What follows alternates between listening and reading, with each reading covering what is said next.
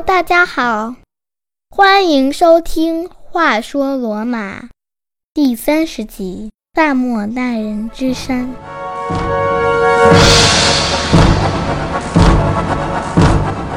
古罗马最伟大的诗人、文学家维吉尔，在创作过程中，有时一天才写下两三句话，还经常不满意，把手稿扔掉。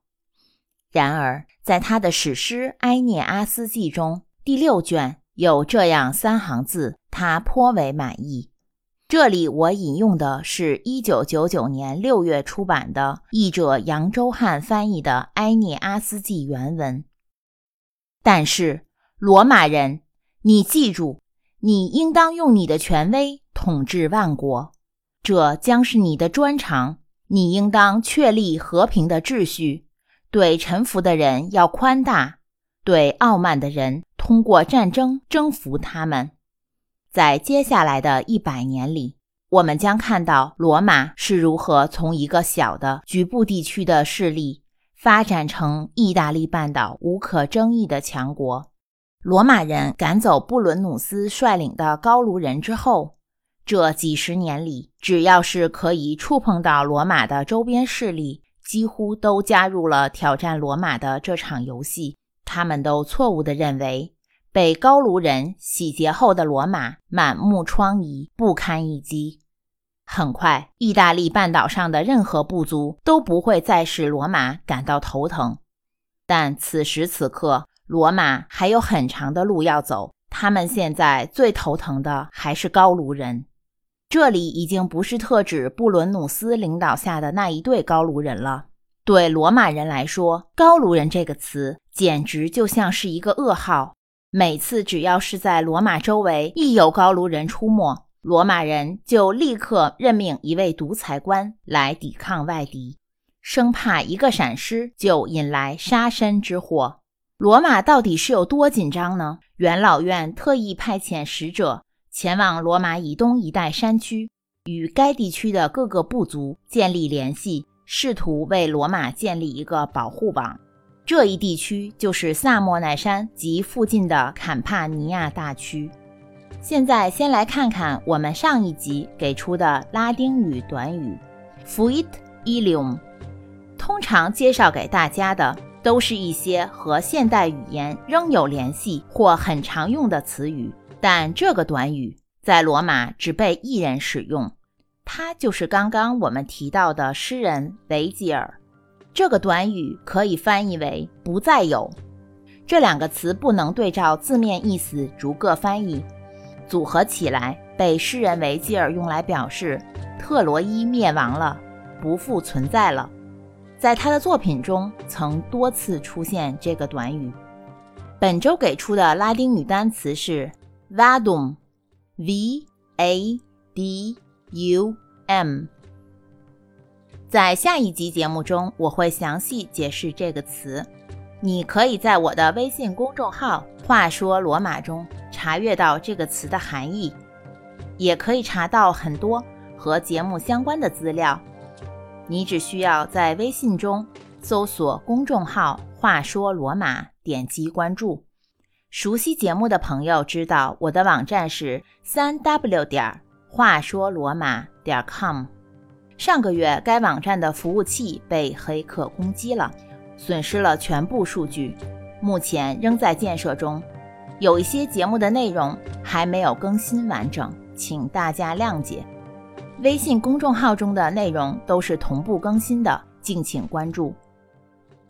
回来讲今天的故事：萨莫奈人和罗马派去的使者来到山区的村庄，此时。罗马是在上一集提到的第一位平民执政官卢修斯·塞克斯图斯·拉特兰努斯的统治下，从公元前366年他开始执政初期到罗马和萨莫奈之间发生冲突这段时间里，发生了五件大事：一，在罗马元老院通过了里希尼和塞克斯图斯法之后。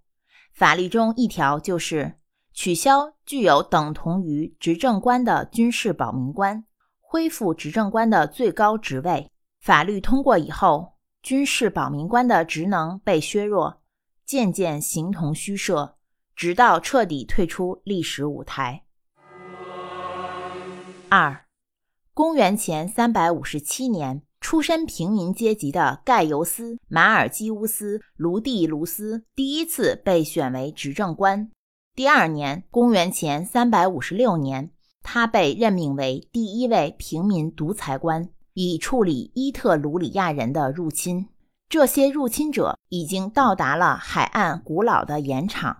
他突袭了敌人的营地，俘虏了多达八千名战俘，并将其余的敌人赶出罗马领土。三，公元前三百五十年，高卢人再次威胁罗马，被一支由罗马及其盟友组成的军队决定性的击败。四，伊特鲁里亚人被盖尤斯·马尔基乌斯·鲁蒂卢斯击败后，开始慢慢融入罗马社会。通常情况下，伊特鲁里亚人的战俘最终将成为罗马的演员、音乐家或诗人。他们经常出现在罗马剧院和宗教世俗的庆祝活动中，以表演杂耍、杂技和扮演小丑居多。此时的罗马，决斗士一词还没有被广大民众所熟知。决斗士打架比武的地方没有成为最热闹的焦点。罗马城内最大的娱乐项目还是要数赛马了，举办地就是阿文提诺山和帕拉丁山之间的著名的大竞技场。五，公元前三百五十二年。盖尤斯·马尔基乌斯·鲁蒂卢斯被选为执政官，在执政官任期结束前，他顶住贵族阶级的反对，提出要参加监察官竞选，并成功的当选第一位平民监察官。至此，平民阶级已经成功进军罗马统治阶级中的三个重要头衔：执政官、独裁官和监察官。这给贵族阶级的统治地位三记重击，权力的天平终于在平民阶级和贵族阶级之间趋于平衡。盖尤斯·马尔基乌斯·鲁蒂卢斯还于公元前344年和公元前342年两次任罗马执政官，当时他领导军队参加了萨莫奈战争。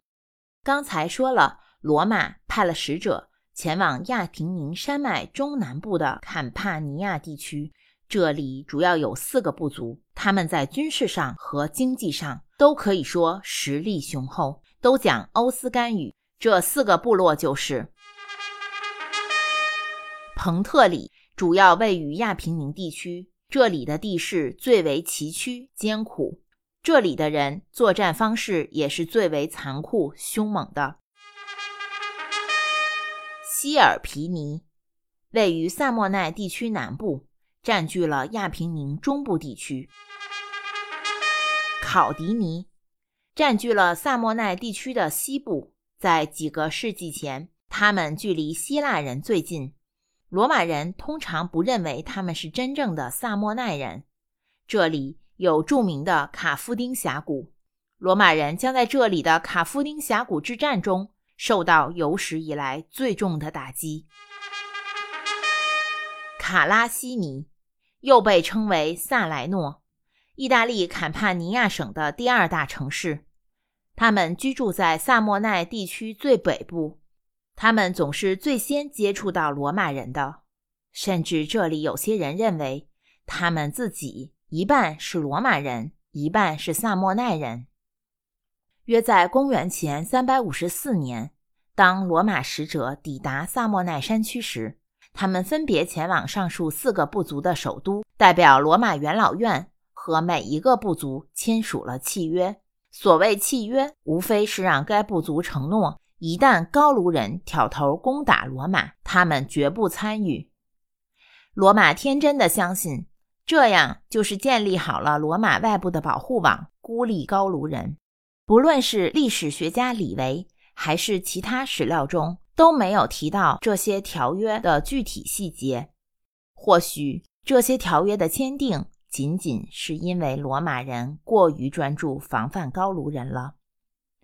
差不多在签订这些条约的相同时间里，约在公元前三百四十八年，罗马还与迦太基人签署了相互尊重势力范围的条约，增加了通商口岸和允许互通贸易的地区。在我们的家族故事中，远嫁迦太基多年的马西亚和他的两个儿子汉诺和鲍鲁斯一起登上了停靠在奥斯提亚的船。一起上船的还有汉诺的儿子。汉诺和鲍鲁斯这些年来经常因为生意上的往来奔波于迦太基和罗马之间，罗马对他们并不陌生。但却莫名其妙地从未去拜访卢修斯。这次和妈妈玛西亚同行有着不同的意义。汉诺的儿子法尔维乌斯这是第一次来到罗马，他立即爱上了这座杂乱无序的大城市。至于玛西亚，他回到故乡的第一件事就是要去看看哥哥卢修斯的墓。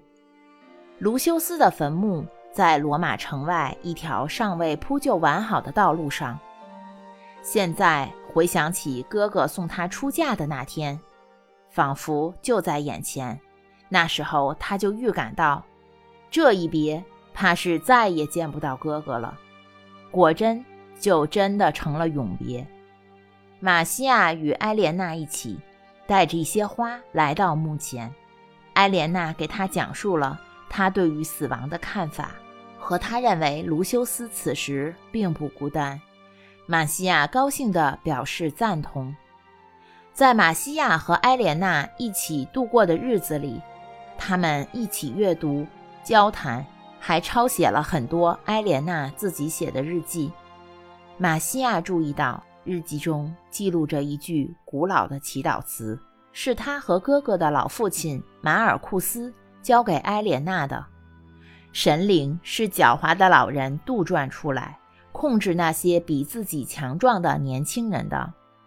在罗马，如果在规定的日子里不去相应的神庙里为神灵献祭，是可以被判死刑的罪过。所以，马西亚和埃莲娜要经常按时去神庙里献上祭品。但是，他们俩一致认为，冥冥中。一定有远比这些巨石和青铜的神灵雕像强大的多的力量。这些雕像要么是静立在万神殿中，要么是隐藏在山上的宝物里，和人世间发生的一切好像根本没什么关系。真正的神灵应该是活生生的，他们会有矛盾，有争执，会互相嘲笑人类的愚蠢。会俯瞰地球上的生灵所遭受的痛苦，这更加强大的神灵或许是一个，或许是很多个。他们两个女人当时也没有办法解释清楚。马西亚发现他的孙子法尔维乌斯越来越喜欢罗马了，这可不是什么好兆头。他对罗马的热爱会让他和其他家人产生距离和分歧。在迦太基，对男孩子的教育方式和罗马有着明显不同。在罗马，强调男孩子要热爱自己的家园，要踊跃参军，不惜一切，甚至生命为罗马斗争。但在迦太基，孩子们从小就被灌输的更多的是金钱至上，要拥有财富。海军的扩张主要依靠雇佣军实现。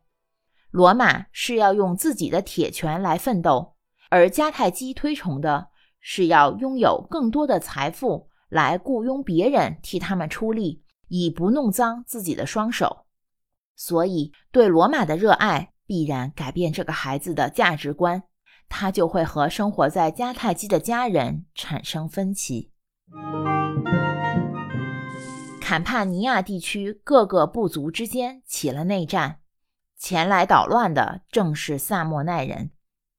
卡普阿派出一个代表团来到罗马，带着不少礼物送给罗马元老们的妻子。想求罗马帮他们一起对付萨莫奈人。由于当时坎帕尼亚地区相当开化，那里土地肥沃，物产丰富，萨莫奈人经常发起骚扰，这里的部族结成联盟一起抵抗。但是卡普阿实在是搞不定艰苦的山区作战，罗马人又不想重蹈覆辙。就像在第二十五集中发生的协助克鲁西乌姆抵抗高卢人一样，引火上身。在元老院，罗马人告诉卡普阿使者，罗马和萨莫奈之间有一个互不侵犯条约。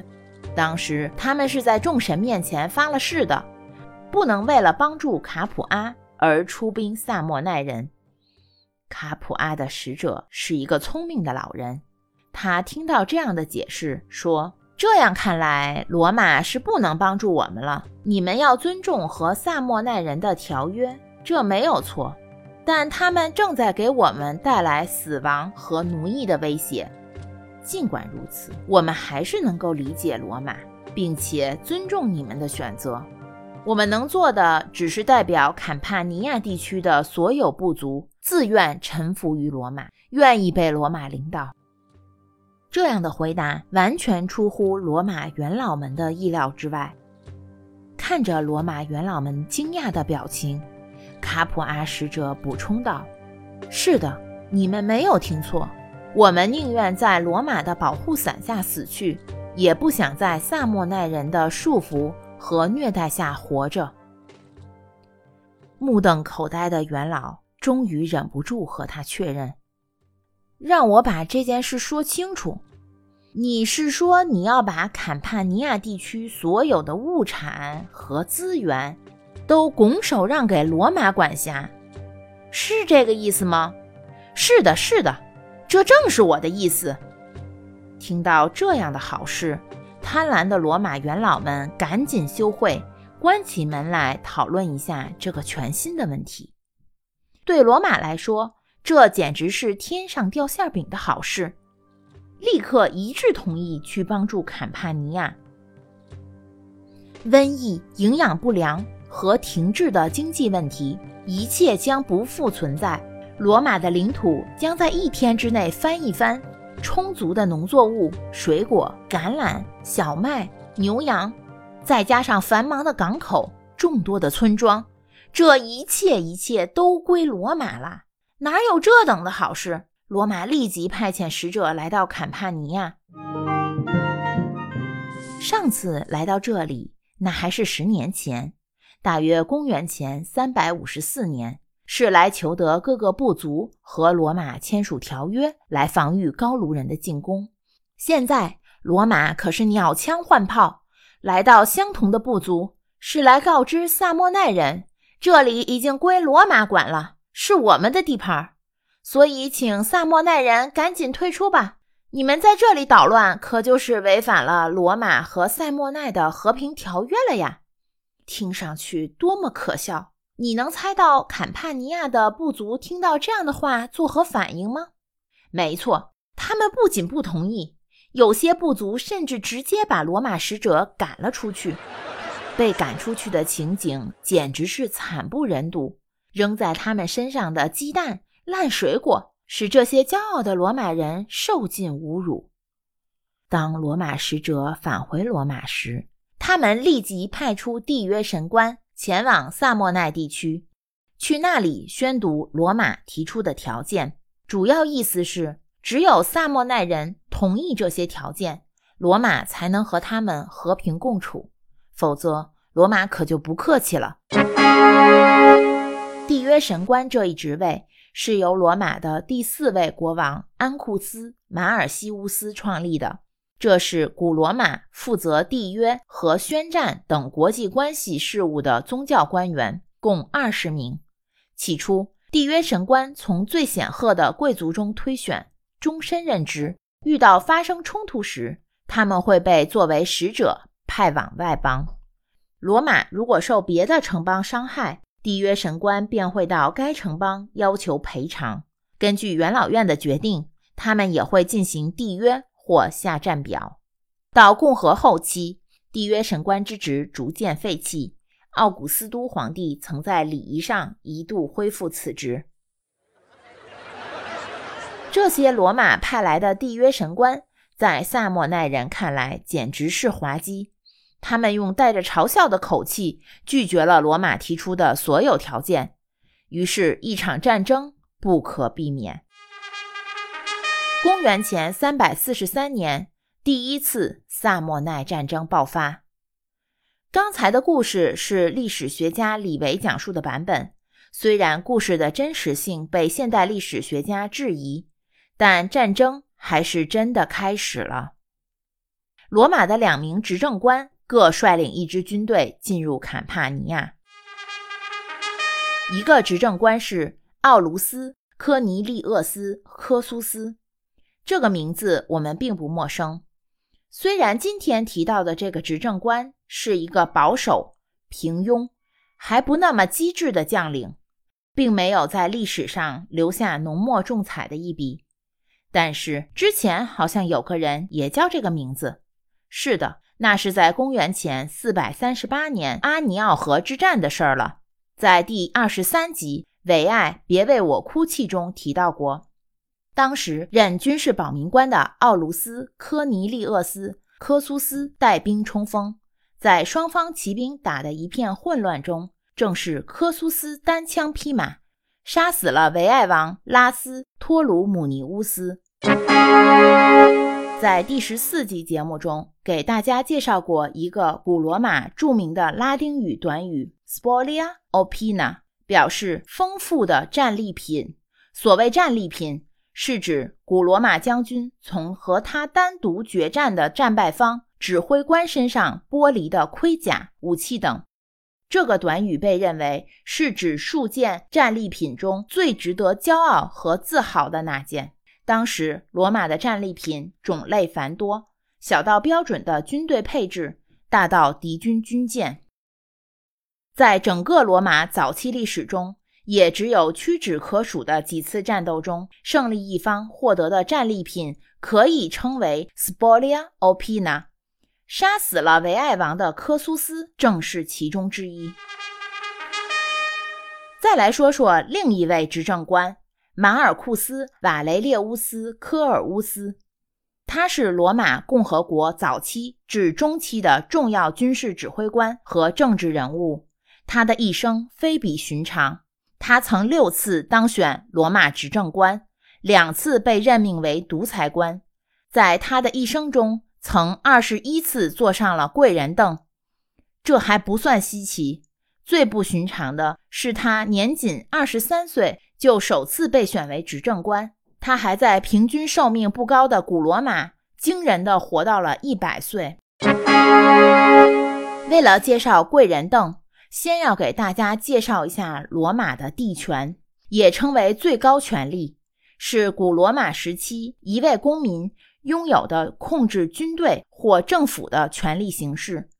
它与罗马法中相对低级的权力不同，该项权力可以针对一支军队或行省及领土。拥有此项权力的个人，常被称为有坐贵人凳特权的政务官或资深长官。其中包括保民官、执政官、独裁官等。贵人凳在英语中译为 “cruel seat”，cruel c u r u l e。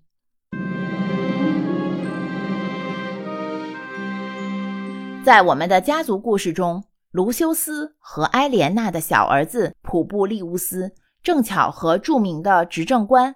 马尔库斯·瓦雷列乌斯·科尔乌斯同年出生，出生于公元前三百七十年。在公元前三百四十三年，第一次萨莫奈战争爆发时，他正值壮年，与卢修斯的其他儿子都一起应征入伍了。他们的孩子中，只有儿子凯索。和远在克里特岛上的弓箭手斯普里乌斯没有去坎帕尼亚参加战斗。儿子凯索这时正摩拳擦掌，准备在罗马政坛一试身手。而这个和执政官马尔库斯同岁的小儿子普布利乌斯，将在萨莫奈战争中不幸身亡，再也没能回到罗马的家中。在拉丁语中有一个词叫 cursus honorum，意为晋升体系。在不久的节目中将详细介绍这个词语和罗马人参政的政治生涯是怎样一路走来。